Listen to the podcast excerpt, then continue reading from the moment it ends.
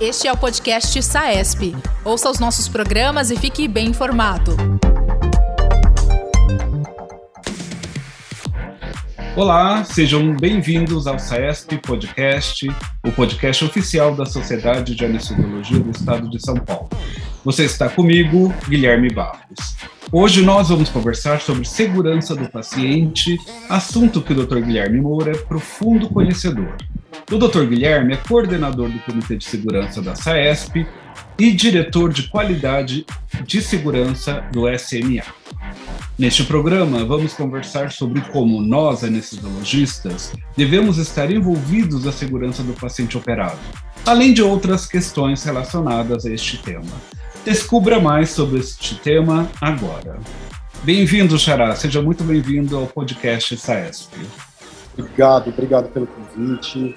E vamos lá, vamos falar sobre esse tema que, que é um tema tão é, atual que a gente gosta bastante de, de, de debater. Irrelevante, né? Por que não? Né? A segurança deveria sempre estar na frente de qualquer outro quesito. Por que então o anestesiologista é tão envolvido com questões de segurança? Guilherme, se você for imaginar, quando a gente, quando a gente fala sobre a nossa primeira anestesia, né, considerada pela história, que foi lá em Boston, em Massachusetts, é, a gente vê que aquele processo que era feito ali, é, a gente não, não, os anestésicos eles não foram inventados naquele momento. Né? Existiam é, relatos de uso de anestésicos muito anteriores àquele momento, né? mas aquele momento ali, no Mass General, ele é considerado o primeiro momento. E, e é o momento que a gente coloca uma pessoa, né, o Norton, lá especificamente para aplicar a anestesia e garantir a segurança do uso daqueles anestésicos. Né? Então, tem, tem alguns relatos que dizem que a primeira, a primeira anestesia não foi nem naquele momento, foi no momento que Deus tirou é para retirar a costela de Adão, retirou, é, retirou, é, enobreceu ele e aí de lá saiu ele conseguiu, ele fez, ele fez Eva. Mas a gente imagina que a anestesia nasceu nesse momento, mas a gente considera realmente que a anestesia ali no Mass General foi na hora que a gente colocou alguém para garantir essa segurança. Né? E é isso que a gente faz. Né? A gente mexe com os limites da fisiologia do corpo. Né? Então a gente coloca o corpo num estado, num estado totalmente diferente da fisiologia normal. E nós estamos lá para garantir que aquela fisiologia seja mantida dentro dos parâmetros normais. Né? Trabalhamos com pressões médias muito inferiores a uma PA média, ou os níveis de, de, de hipotensão que a gente tem num pronto-socorro, que a gente tem numa unidade de internação, que a gente tem numa UTI. Né? E como que a gente faz isso? A gente garante melhores condições para fazer o procedimento anestésico, brincando com essa fisiologia e vendo onde a perfusão cerebral vai ser, vai ser deteriorada ou não. Então, é com isso que a gente brinca ali, né? Então, a gente está garantindo aquela segurança daquela fisiologia que predispõe a um ato cirúrgico em melhores condições, com melhores desfechos. Né? Então, é, eu digo que sempre a gente teve esse ponto muito arraigado à, à segurança do ato por causa disso. Além disso, outro ponto é que é extremamente interessante é a gente ver a, a epidemiologia dos eventos adversos, né?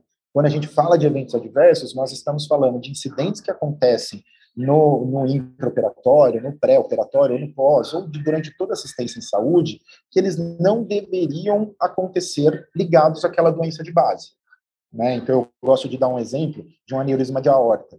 Por exemplo, um paciente ele chega com aneurisma de aorta, roto, e ele, na hora que a gente abre a barriga, ele sangra mais e ele vai a óbito. Ele é um, um evento adverso, porque ela é a morbidade mais mortal que existe. Então, faz parte da evolução da doença de base, o paciente ir a óbito a partir de um aneurisma de aorta roto, sim, faz parte. Então, a gente não classifica isso como um evento adverso.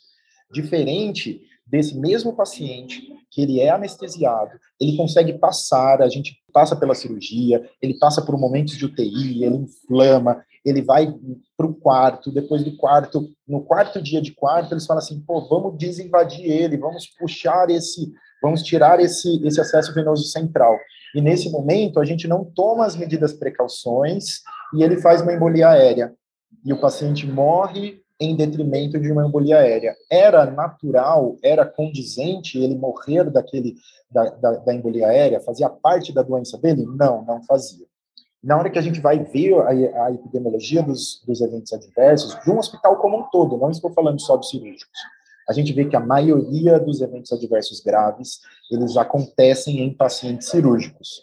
Principalmente, por quê? Porque são pacientes normalmente submetidos a procedimentos maiores ou que eles têm piores condições clínicas e que eles são submetidos a momentos fisiológicos ou alterações fisiológicas não tidas como normais. Né? Então, são inúmeros momentos que ele pode sofrer um evento adverso, desde o momento que a gente invade um paciente, que a gente abre mais, muito mais portas que podem ser infectadas, que podem ter uma embolia, que pode ter, pode levar uma trombose, é, até o ponto que a gente pode entubar o paciente e fazer um barotrauma, porque a gente, a gente ventilou ele com uma, uma pressão a, a mais do que o necessário. Então, são diversos pontos que levam a gente, o nós, anestesiologistas, a estarmos ligados à segurança, à qualidade e à segurança. Eu gostei muito dessa sua definição de, de eventos adversos, porque eu acho que isso clarifica muito uh, para muitos colegas que ainda tinham alguma dúvida. Sabemos, entretanto, que nós, né, médicos brasileiros, temos uma certa dificuldade para aderirmos a uh, protocolos de comportamento, a gente tem uma formação muito mais liberal, por assim dizer.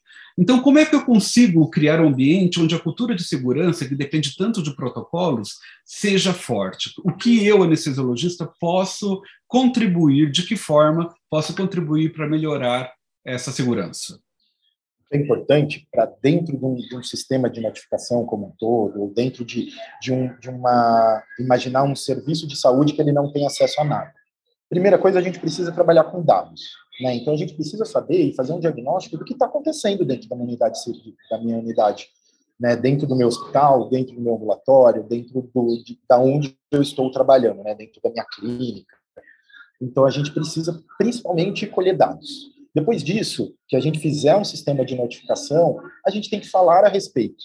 Né? Então, as pessoas e os médicos, eles entendem muito e eles começam a aderir na hora que eles entendem o porquê que aquilo está sendo feito. Né? E como aquilo vai impactar no dia a dia deles. Na hora que eles têm retorno sobre aquilo, por aquilo, eles começam a, a se sentir mais donos do processo. E eles começam a ser os proativos, né? Então eles começam a ser os promotores dessa dessa melhoria. Então é sempre importante qualquer sistema de notificação ele precisa ser pensado com um sistema de feedback. Eu preciso voltar com essa informação para a ponta. A hora que a ponta tem acesso àquilo lá, ele vai falar assim: nossa, via aérea é o problema, é o pior problema que eu tenho. Nossa, talvez se a gente tivesse um vídeo laringo, eu conseguisse alguma alteração, eu conseguisse melhorar esses números. Será que não vale a pena a gente pedir? Vamos conversar com o coordenador, vamos ver como que, como que a gente pode ver se a gente consegue mais um vídeo laringo ou o primeiro vídeo laringo desse serviço. E a gente vê que as melhorias elas vêm a partir desses números. Né? Na hora que a gente chega na alta gestão de um hospital, a gente precisa demonstrar com número e não com achismo. Né? A gente chegar e falar assim, olha, eu preciso de um vídeo laringo, e a gente não mostrar o porquê, fica muito vazio, né? Porque eles têm muitos números na ponta dele, né? Então eles têm que é, destinar aquele dinheiro para UTI, para compra de ventilador, porque a taxa de, de infecção associada à ventilação mecânica está muito alta, eles precisam comprar um que tem uma barreira diferente, eles têm o, o gasto dele com macas para os andares para diminuir. Então tem todos esses parâmetros que a gente precisa a gente precisa pensar em como é, em como voltar isso para a alta gestão. E é através de números. Né? Então, a gente precisa pegar esses números e devolver. Super interessante. Uma coisa que também muitos colegas podem ter dúvida a respeito é como se comportar frente a um evento adverso. Como anestesiologista e o gestor, como é que ele deve se portar? E o próprio hospital, qual é o papel de cada um desses indivíduos nessa rede intricada de responsabilidades? Ótimo. Primeiro, a gente tem que ter um ambiente não punitivo. Né? Então, o hospital ele tem que ser o garantidor disso. Né? Então, os coordenadores eles têm que chegar a esse cargo e o alto líder do hospital ele tem que passar esse momento para eles.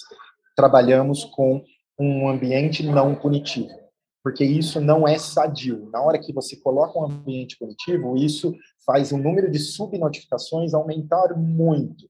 Né? Então, esse é o primeiro, é o primeiro parâmetro. Né? Esse é o papel do hospital, é o garantir é, é esse ambiente não punitivo. Os coordenadores, eles são os caras que têm que fazer esse é, é a multiplicação desses, desse, dessas definições, fazer com que isso chegue à ponta. Olha, fala isso e dê como exemplos.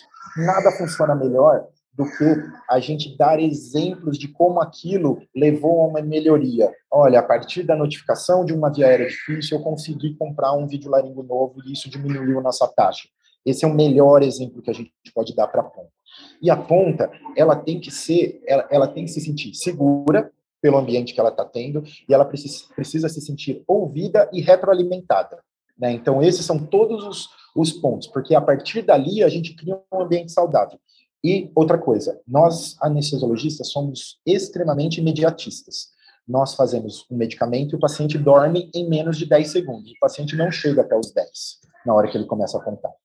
E isso né, nos, nos distancia muito da qualidade da segurança, porque todas as medidas, as tomadas de decisão em qualidade de segurança, elas são muito mais lentas. Então, às vezes, a gente demora 10 semanas, às vezes 10 meses, talvez 10 anos para você colocar um, um, processo de cultura e um ambiente de cultura de segurança sadio e que contemple a todos dentro de uma unidade de uma unidade cirúrgica, dentro de uma unidade assistencial, dentro de uma unidade de saúde.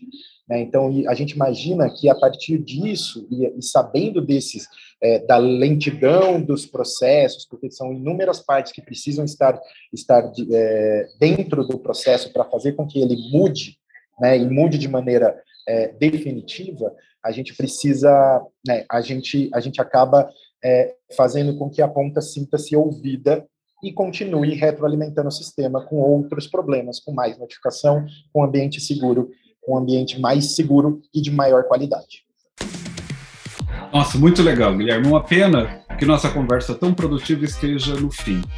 Você tem alguma crítica ou sugestão para o nosso programa? Fale conosco por meio de nossas redes sociais, arroba saesp.anestesia no Instagram, Facebook e LinkedIn.